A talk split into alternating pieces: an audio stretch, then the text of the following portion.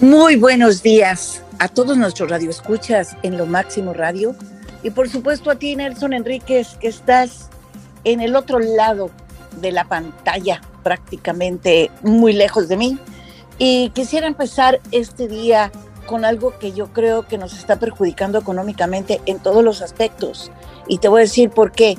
Porque ah. eso eh, al, al, al no tener gasolina y que está al alza la gasolina económicamente nos perjudica en los vegetales, en la carne, en las compras en el supermercado, en la farmacia, en todo. No sé si tú te has dado cuenta, pero cuando vas a una tienda han triplicado prácticamente el valor de las cosas. Yo entré a un supermercado el día domingo y realmente me sorprendió ver de qué manera han aumentado los precios en lo más básico incluso, ¿no? Yo me pregunté por qué, por qué está pasando esto.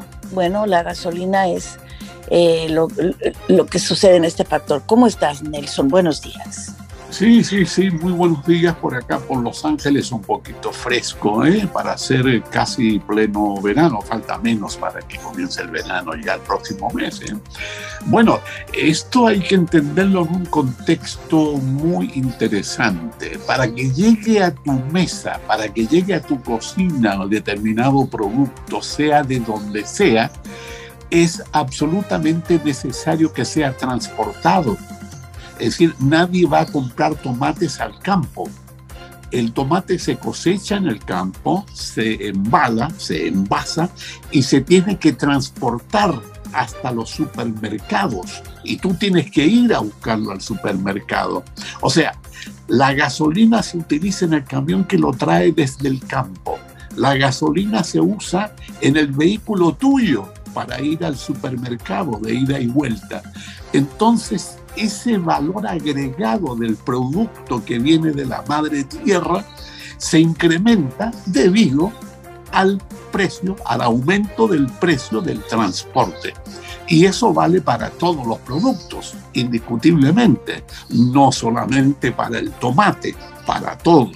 Por ese motivo es que a raíz del aumento del precio de la gasolina, por la transportación, sube absolutamente todo. Ahora, ¿Por qué se produjo este detalle de que de repente nos hemos quedado sin gasolina? Se dice que hay más de mil gasolineras en la región eh, sureste de Estados Unidos, que cubre, por supuesto, el estado de Florida, Georgia, Alabama, Carolina del Sur, toda esa área eh, eh, prácticamente no tiene gasolina.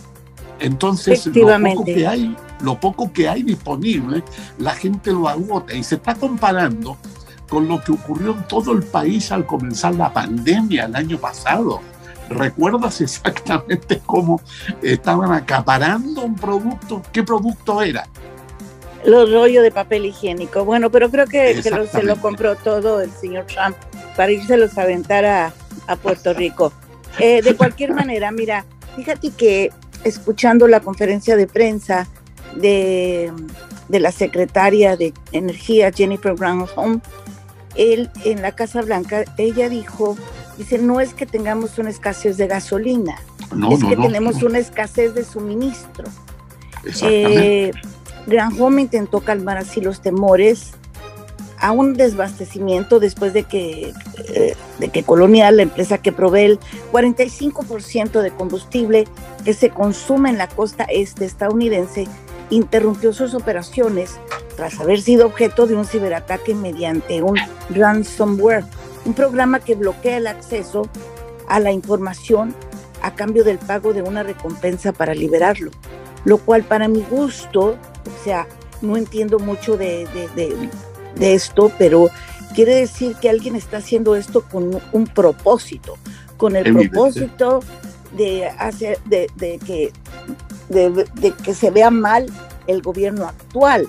Eh, sabemos que tenemos gasolina, solo tenemos que llevar a los lugares correctos, dijo Graham.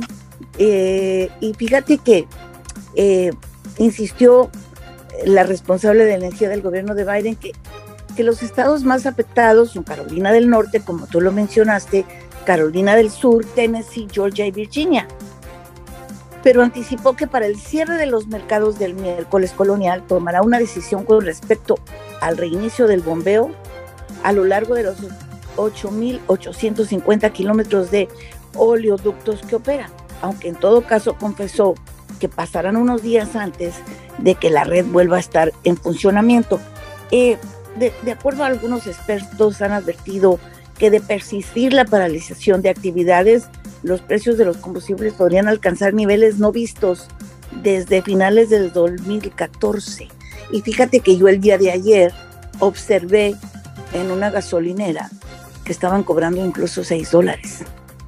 Aquí en California. Aquí en California.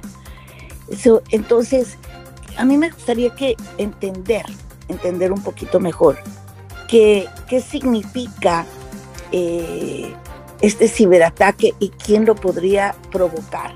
Eh, sabemos, por ejemplo, que, que el precio del petróleo intermedio de Texas que sirve de referencia en Estados Unidos subió un 55%, eh, tras una sesión que arrancó con pérdidas, aunque se recuperó a lo largo de la jornada. Solo lo que, lo que yo quisiera saber es quién está provocando este ciberataque. ¿Tú qué, tú, tú qué opinas al respecto? Bueno, aunque te parezca curioso, esto se compara con la piratería del siglo XVII, del siglo XVIII. ¿eh? solo que es un tipo de ataque, un tipo de piratería, porque también existe pillaje a, propósito de esto, ¿no?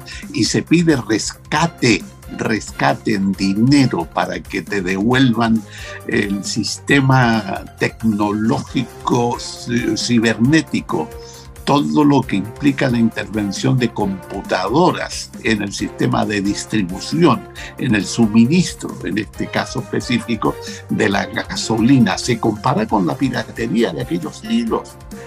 Pasan los años, fíjate, y de repente nos damos cuenta de que no hay nada nuevo bajo el sol, solo que de manera más sofisticada. Son piratas que intervienen desde eh, sus propias oficinas y que están organizados y que se cree que pueden Y que lo que quieren es más dinero y poner en mal al gobierno. Eso, es lo que yo entiendo.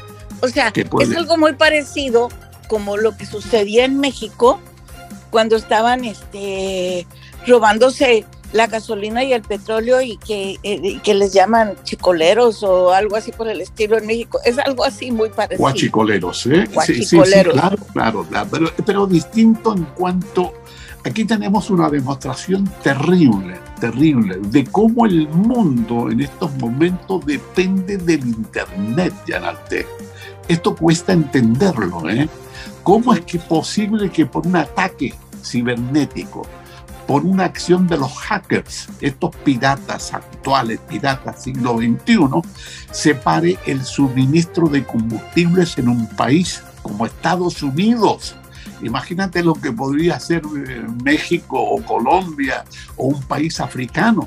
Es decir, los efectos son terribles, son increíbles. Nunca a lo mejor nos imaginamos que dependiéramos tanto de la computación porque al robarse los eh, passwords, los pasaportes, los códigos, te paran prácticamente el sistema, pueden hacer cualquier cosa, pueden paralizarlo ellos desde la distancia, de modo que obliga a la compañía, en este caso, ¿cómo es que se llama? Tú diste el nombre recién. Colonial. Colonial, sí, exactamente. la obligan a reprogramar, a reprogramar todo todo el sistema computacionalmente. Eh, ¿Y qué significa esto? Que paralizan prácticamente una región del país. La que pues sí, pero ya se perdieron 350 millones de dólares. 350 millones de dólares. Colonial informó el día de ayer en Twitter de una interrupción temporal de su web no relacionada con el ataque atribuido al grupo de piratas informáticos DarkSide y en la rueda de prensa de la Casa Blanca, Granholm, el secretario de Seguridad Nacional de Estados Unidos, Alejandro Mayorkas, afirmó que estos ataques ransomware han, han dejado pues no solamente pérdidas, sino que además apuntó que este tipo de ciberataques no son una amenaza inminente, sino que ya están aquí y aclaró que esto no es exclusivo de Estados Unidos, sino del mundo entero. Exactamente, sí, sí, sí, claro, claro, claro. Y al, al, apoderarse de los códigos, prácticamente, ¿qué haces tú? Te dejan paralizada. A ti te pasó. Hace algún tiempo te robaron o te piratearon, te hackearon eh, tu sistema de paz de WhatsApp, ¿no? Sí, no. significó que te eh, paralizaron. Yo, yo, sufrí ataques cibernéticos hace aproximadamente casi un mes y la verdad me, paralizaron por, por cuatro días. Estuve prácticamente incomunicada con todo el mundo. Eh, tuve que abrir otra cuenta, otra cuenta distinta. Eh, es, es, peligroso, sí, muy peligroso y, y, es increíble, ¿no? Cómo pueden atacarte, cómo pueden entrar incluso a tus cuentas de banco y todo, ¿no? Pero fíjate que eh, esto, esto es muy peligroso, no solamente a nivel personal, sino también a nivel global, ¿no? O sea, el director ejecutivo del Centro de Ideas Conservador Center for a Secure Free Society, Joseph Hammer, dijo que, que es un ataque sumamente serio con parte de la infraestructura crítica del país que incluye, entre otras cosas, el suministro de agua, los servicios de seguridad o de salud pública y ha desvelado su debilidad eh, frente a estas acciones. De manera que yo creo que el señor Biden tiene muchísima razón cuando dice que él quiere resolver es el problema de la infraestructura ¿no? del país. A mí me parece que es una excelente idea porque estamos viendo que realmente estamos ya viviendo en el siglo pasado, ¿no? Entonces, eh, no sé, eh, no solamente por nuestra seguridad, sino porque además este, yo creo que eh, debe de existir una respuesta a emergencias cibernéticas.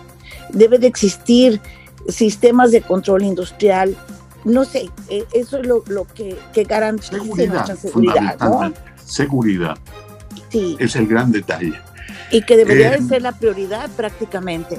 Claro, en conclusión, gasolina hay, no es que esté escaseando, no han subido los precios del petróleo, no, ese no es el problema, el problema es de distribución y a consecuencia de un hackeo, a consecuencia de que se hayan apoderado de los códigos de una compañía, de una nada más, la gasolina se fue a las nubes acá en todo el país es la noticia del momento, ¿no? Y conviene. Por supuesto.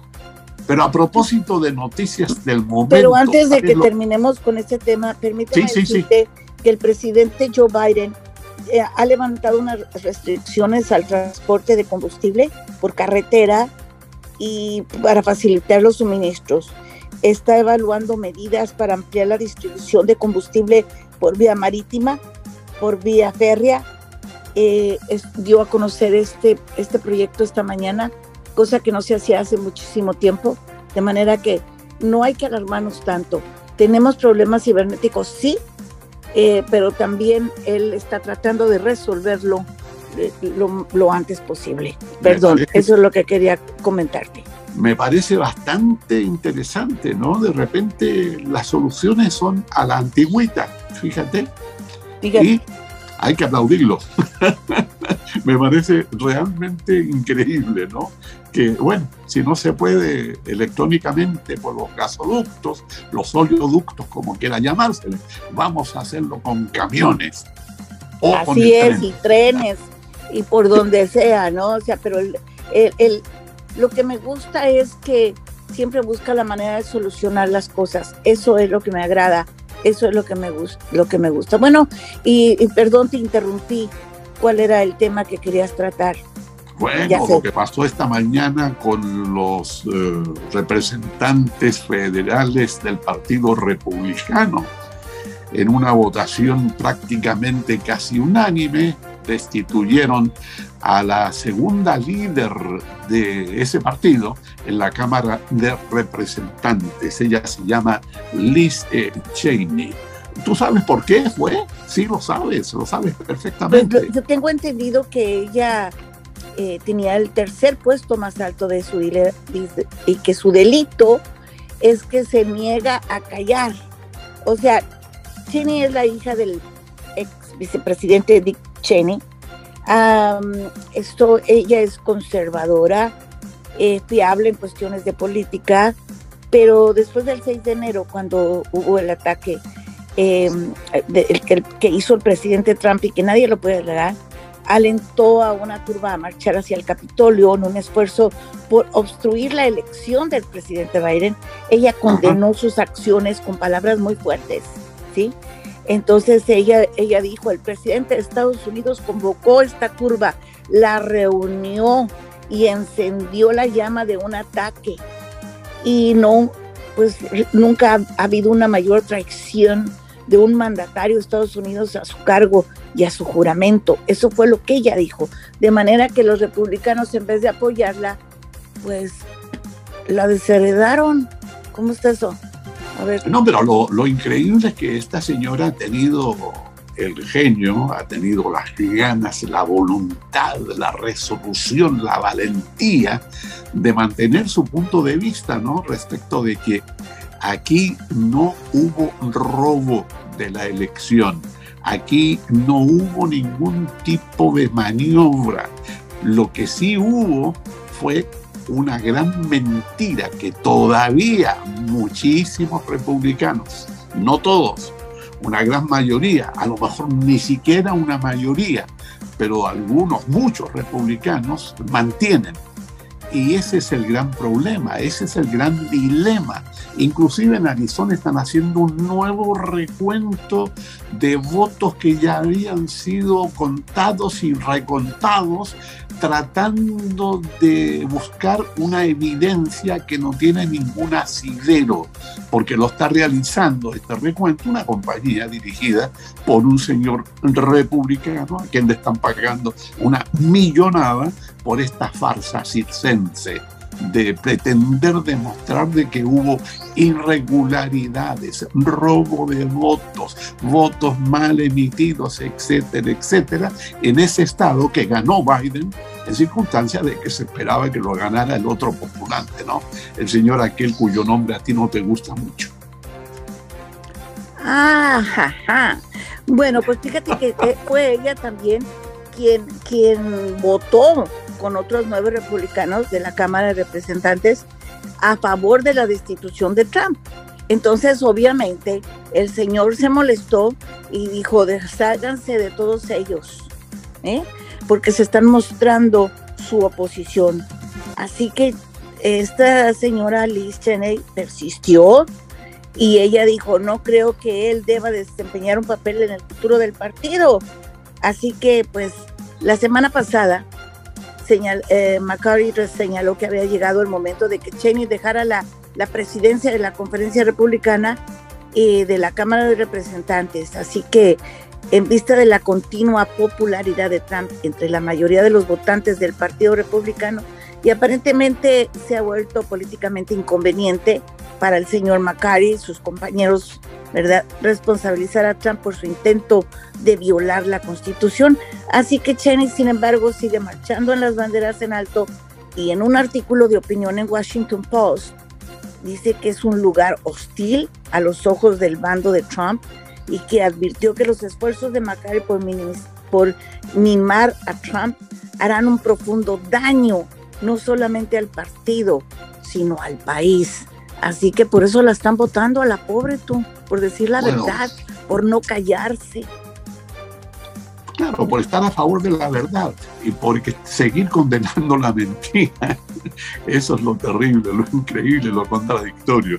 Cuesta entenderlo. Oye, pero a todo esto la política en este país parece también estar contagiando al sistema sanitario. Sigue contagiándolo, ¿no?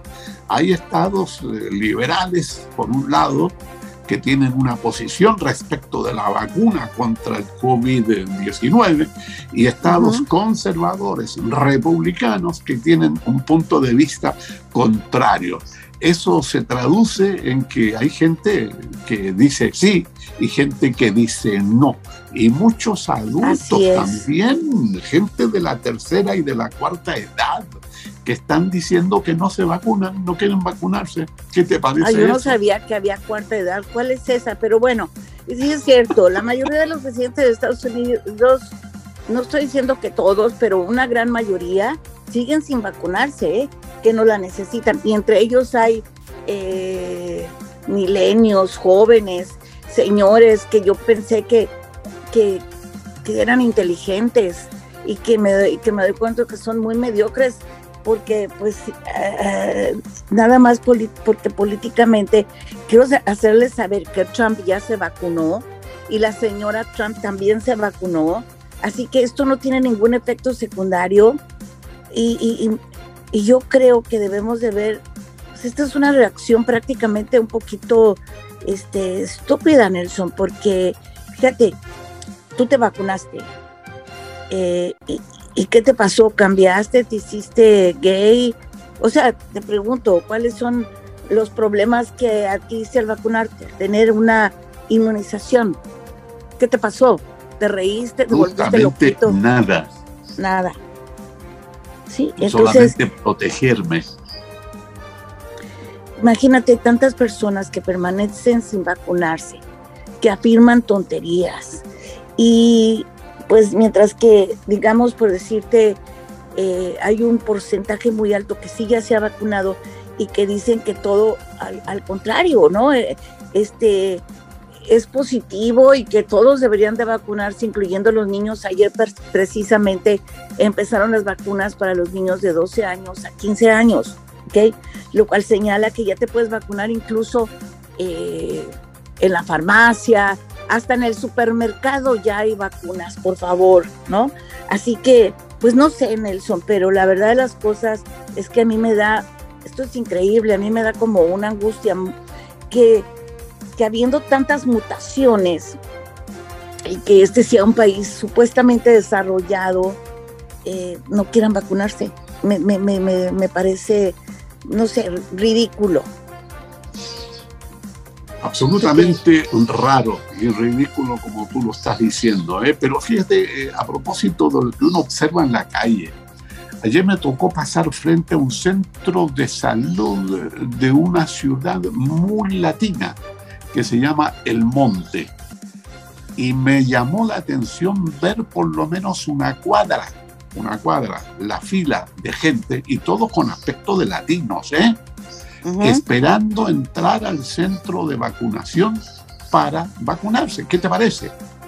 Me parece fabuloso, los felicito, se los agradezco la Respuesta de nuestra es Que también hay tantos rumores, ¿no? Por ejemplo, yo no sé quién se inventó eso de que, quién inició ese rumor de que si, si que la vacuna causa infertilidad.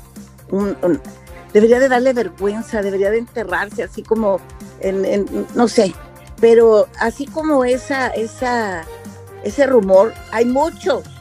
Que la vacuna trae un chip. Y que trae un chip, imagínate, ¿no? O sea, te la ponen con un, chip con una aguja, o sea, que te cambia esto, que te cambia lo otro. Entonces, pues no sé, mira, yo, yo, yo preferiría, ahorita nada más estamos vacunados el 58% de la población en Estados Unidos y muy pronto vamos a necesitar incluso una dosis más, ¿no? Pero a medida que el número crece y que la renuncia de no vacunarse disminuye un poco en general, eh, nos encontramos aún que muchos adultos estadounidenses y que muchos jóvenes estadounidenses, incluso nacidos aquí, no quieren vacunarse porque tienen una serie de de, están inmersos en una serie de cosas raras, ¿no? Y, de rumores que pues prácticamente son absurdos. Así que esperemos que todos sigan, que, se, que dejen de politizar esto, ¿no? Que lo dejen de politizar sinceramente y en beneficio de ellos mismos y en beneficio además de sus parientes y de sus familias y de los que los rodean en el trabajo. O, sea, esa resistencia eh, de la sociedad estadounidense de no vacunarse me parece, y que no es confiable, me parece ridícula cuando en Latinoamérica se está muriendo tanta gente, o en la India se está muriendo tanta gente, Honduras, El Salvador, Guatemala, Bolivia, o sea, piensen por favor un poquito, Ecuador estuvo muy mal, ¿te recuerdas? Venezuela, ¿no? Bueno, por Venezuela no podemos hacer nada, pero pues yo le pediría a, a muchos, sobre todo en las zonas rurales, de que se vacunen. Yo lo digo constantemente todos los días en la radio eh, de tierra, en Porterville, Tulare y todos esos rumbos cuando hago mis noticias, porque para mí me resulta muy importante que las personas se cuiden. Tú me estabas contando algo antes del programa de que incluso este LEFT eh, se, han puesto de acuerdo. ¿Cuál es esa información?